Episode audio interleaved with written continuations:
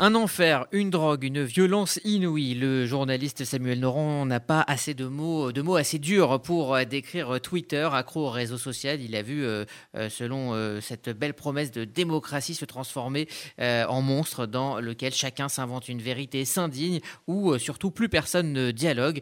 Ayant lui-même usé et abusé de, Twitter qui est à en épouser ses dérives, le journaliste raccroche pour éviter un burn-out et il publie J'ai vu naître le monstre. Twitter va-t-il tuer la démocratie démocratie aux éditions Les Arènes, un témoignage sur son parcours euh, dans le réseau social et un avertissement aussi sur l'état du débat. Il est l'invité d'Églantine Delalleux aujourd'hui. Bonjour Samuel Laurent. Bonjour.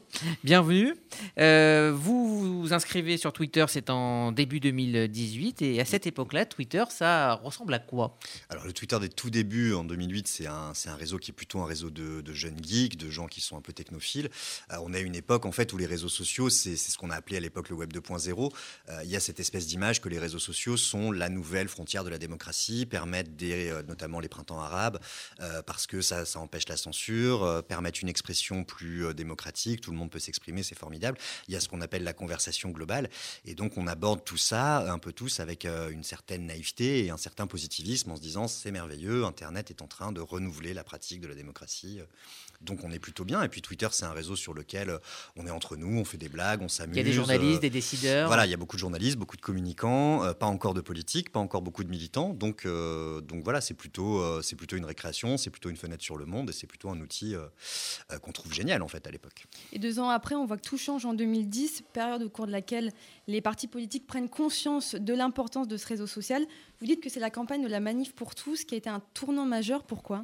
Alors je trouve que c'est un tournant majeur au sens où c'est les premiers peut-être à avoir utilisé Twitter parce qu'ils n'ont pas forcément accès à tous les médias ou en tout cas que leur parole n'est pas assez entendue à leur goût et ils vont beaucoup utiliser les réseaux sociaux et notamment Twitter pour se faire entendre, pour faire parler d'eux, euh, avec parfois des premières dérives un peu euh, de ce qu'on trouve aujourd'hui.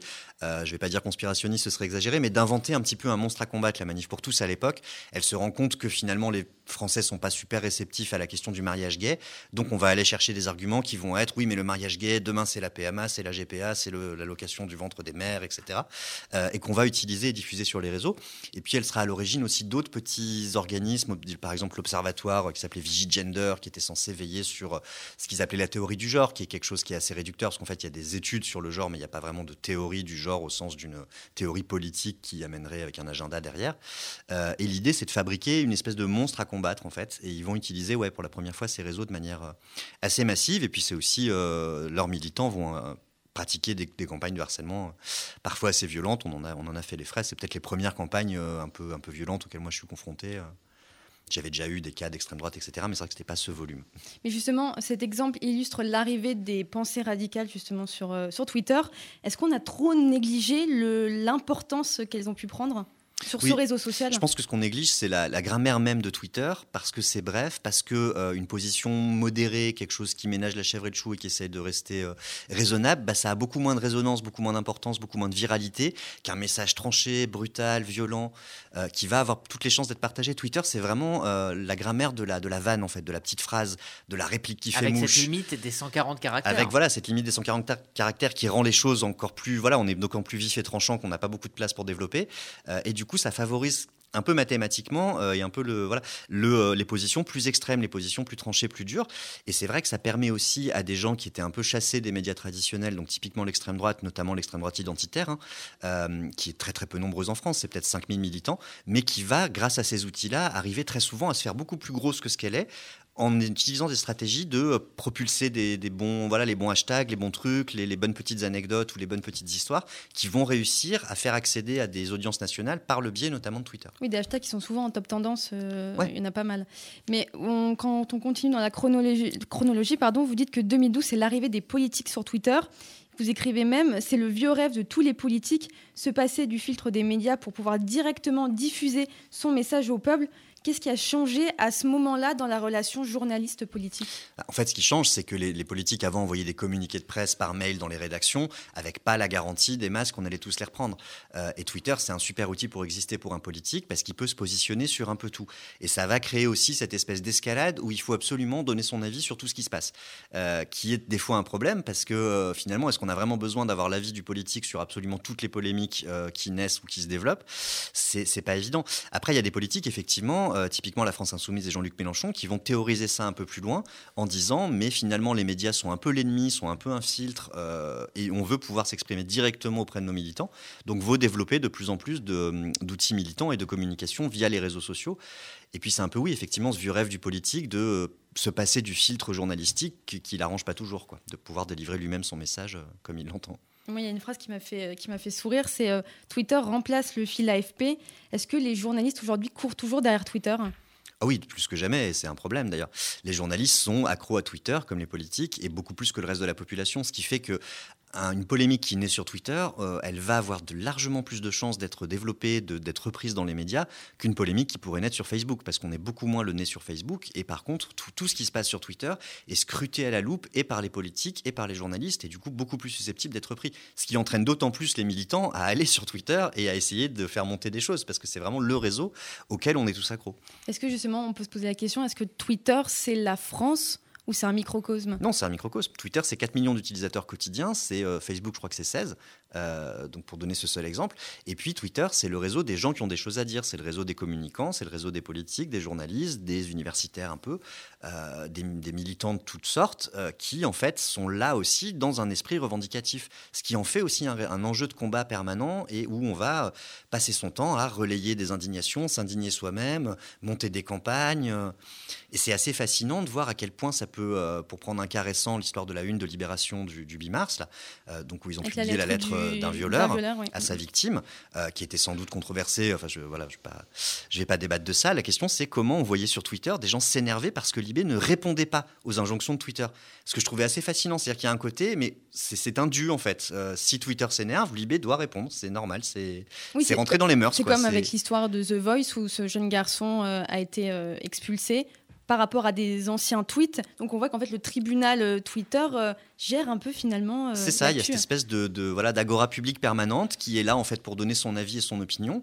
Dans le cas de The Voice, ce qui est fascinant en plus, c'est que la production a finalement devancé une polémique qui n'était pas tellement montée, c'est-à-dire qu'il n'y avait pas eu des centaines d'articles, c'était pas un scandale national, mais ils ont préféré dès qu'ils ont vu passer donc ces tweets qu'il avait fait qui étaient homophobes, qu'il avait fait adolescent. Après, on peut voilà, là aussi, on peut avoir un avis ou un autre hein, sur le sur le fait qu'il faille rendre les gens redevables de ce qu'ils écrivent à 14 ans, ce qui est, ce qui est un peu un problème aussi, parce qu'aujourd'hui, vous avez des générations entières de gens qui, euh, à partir de 12-13 ans, se sont exprimés sur les réseaux sociaux. Et est-ce qu'on a très envie tous d'être euh, redevables de ce qu'on a pu dire euh, adolescent Voilà, c'est pas gagné. Mais c'est vrai que du coup, il y a cette espèce de tribunal public permanent, ouvert 24 heures sur 24. Un, microcosme finalement qui gère.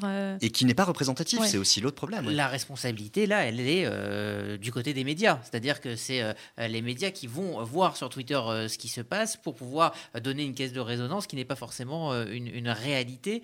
Euh, et donc, euh, c'est peut-être là le problème, ah, dans, cette, dans cette bascule, dans cette caisse de résonance que, que les médias traditionnels se, sentent quelque part obligés de donner à Twitter. C'est un peu ce que j'ai, c'est un peu pour ça que j'ai écrit ce livre, c'est pour dire finalement à mes euh, à mes consoeurs et confrères euh, journalistes, arrêtez de prendre ce réseau pour euh, la France. C'est pas la France, c'est pas la vie, c'est et allez voir les autres réseaux parce que typiquement sur les, le cas des gilets jaunes le montre bien. sur Facebook, il se passe des tas de choses que personne ne reprend ou très peu de gens parce qu'on est beaucoup moins habitué à aller regarder ce qui s'y passe. C'est moins facile aussi, il faut un peu plus fouiller, il faut un peu faut aller s'inscrire dans des groupes, etc.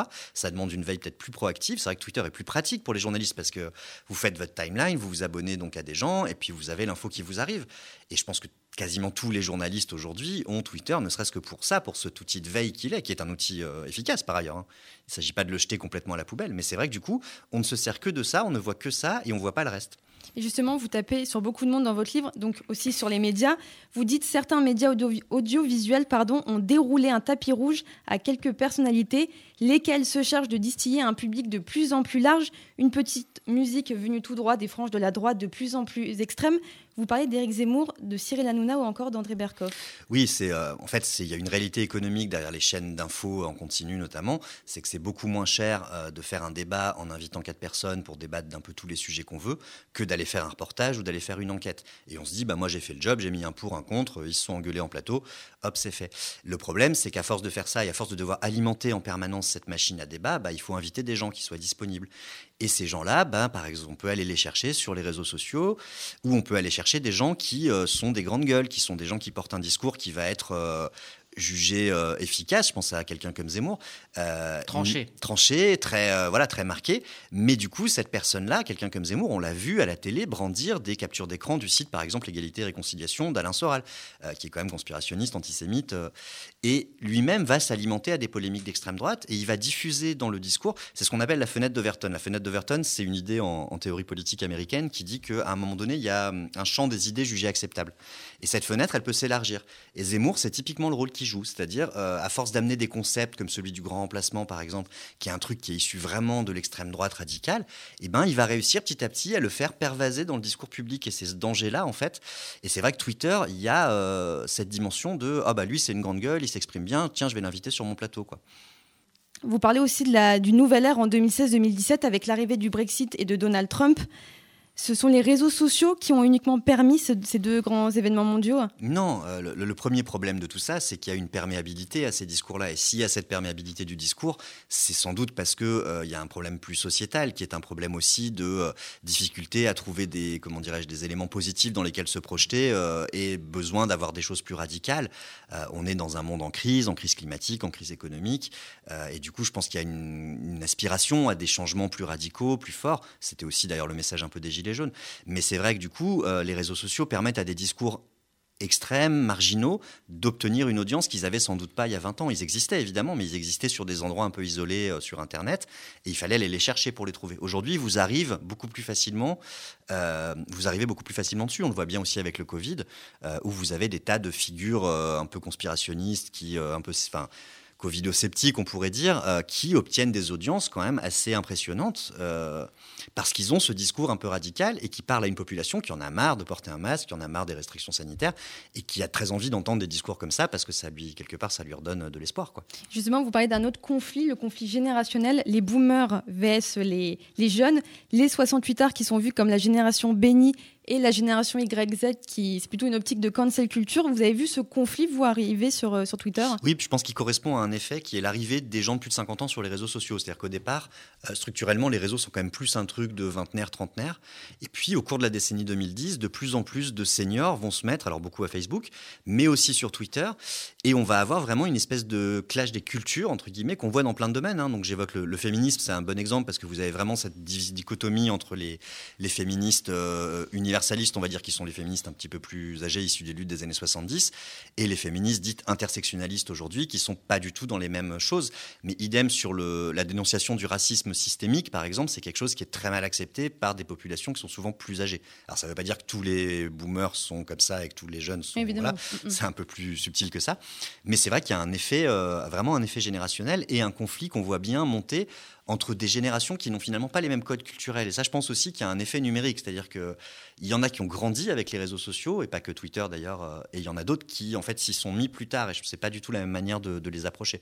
Mais ça montre bien aussi que c'est des outils de pouvoir et que c'est des outils euh, dont chaque génération a envie de s'emparer. En fait. et, surtout un dialogue impossible, hein, puisque vous dites que c'est euh, totalement euh, peine perdue d'essayer de convaincre quelqu'un, même avec des bons arguments sur Twitter. On n'est pas là pour ça. Non, on n'est pas là pour ça. Et puis moi, je l'ai fait, euh, j'ai tenté de le faire pendant des années et des années.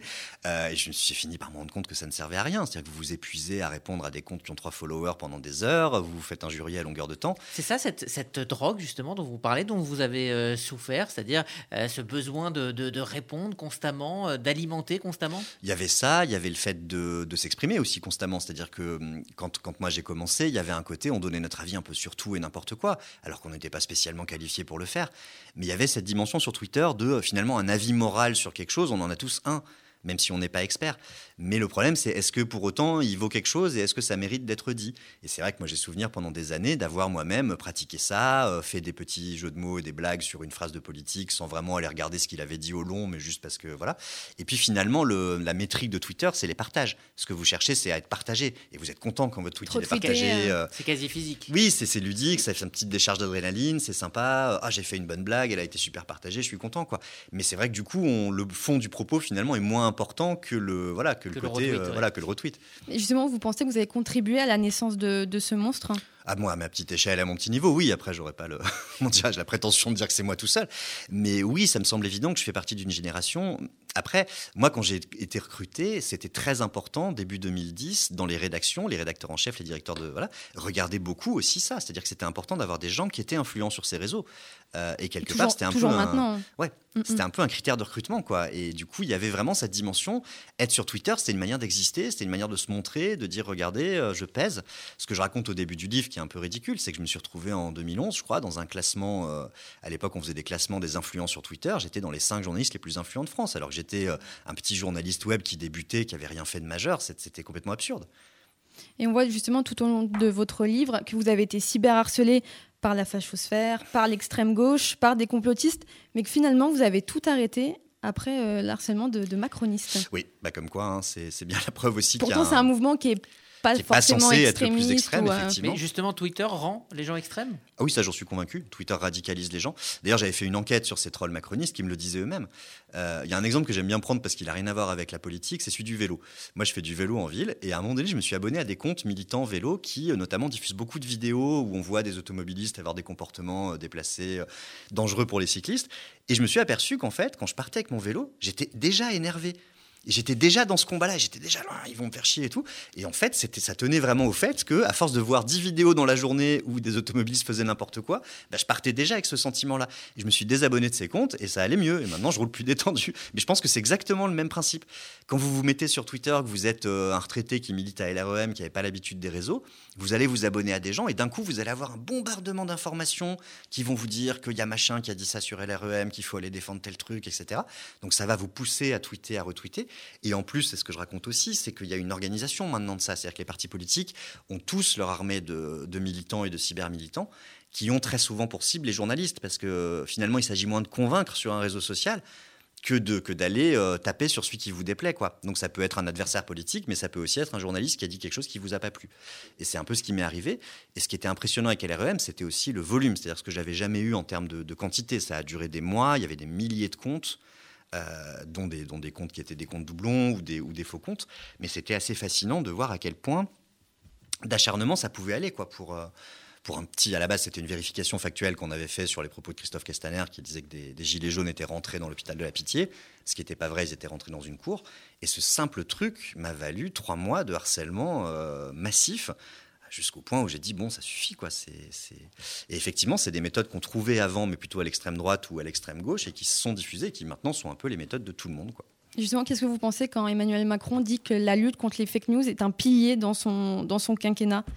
Est-ce que ça c'est risible pour vous hein? Risible peut-être pas, mais je pense qu'effectivement, il y a un problème du pouvoir face à ça et une dichotomie complète, parce que finalement, les réseaux sociaux amènent aussi un truc, c'est que la vérité ne compte plus tellement. Ce qui compte, c'est le récit c'est une bataille de récits permanente. Les Gilets jaunes, c'était une bataille de récits entre les violences policières et oui, mais les Gilets jaunes sont violents aussi. Et on avait cette bataille de vidéos, de... et on voit aujourd'hui ça euh, systématiquement, quasiment sur toutes les situations. L'idée, c'est d'imposer votre récit de la situation. Quoi.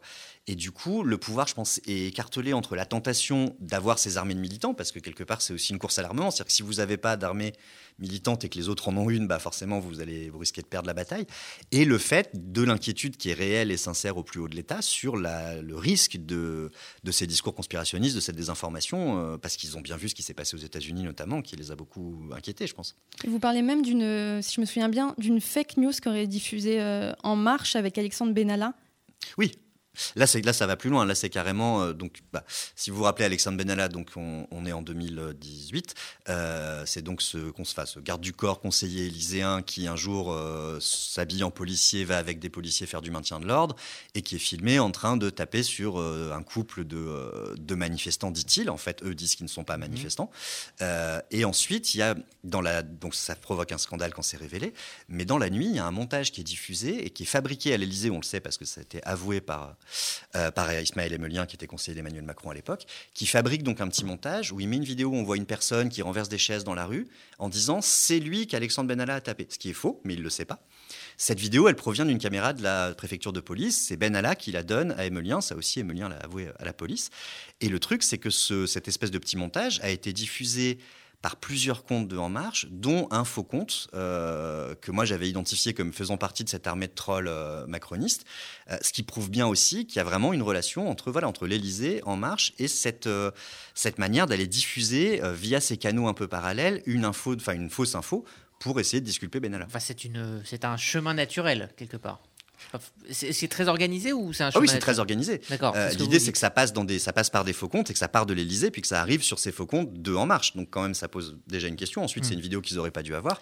Et puis après, moi, en enquêtant, je m'étais aperçu qu'il y avait des groupes privés, Telegram notamment, qui en fait coordonnait cette riposte en marche, qui donnait des éléments de langage, qui disait il faut aller euh, critiquer tel ou tel, il faut dire tel truc.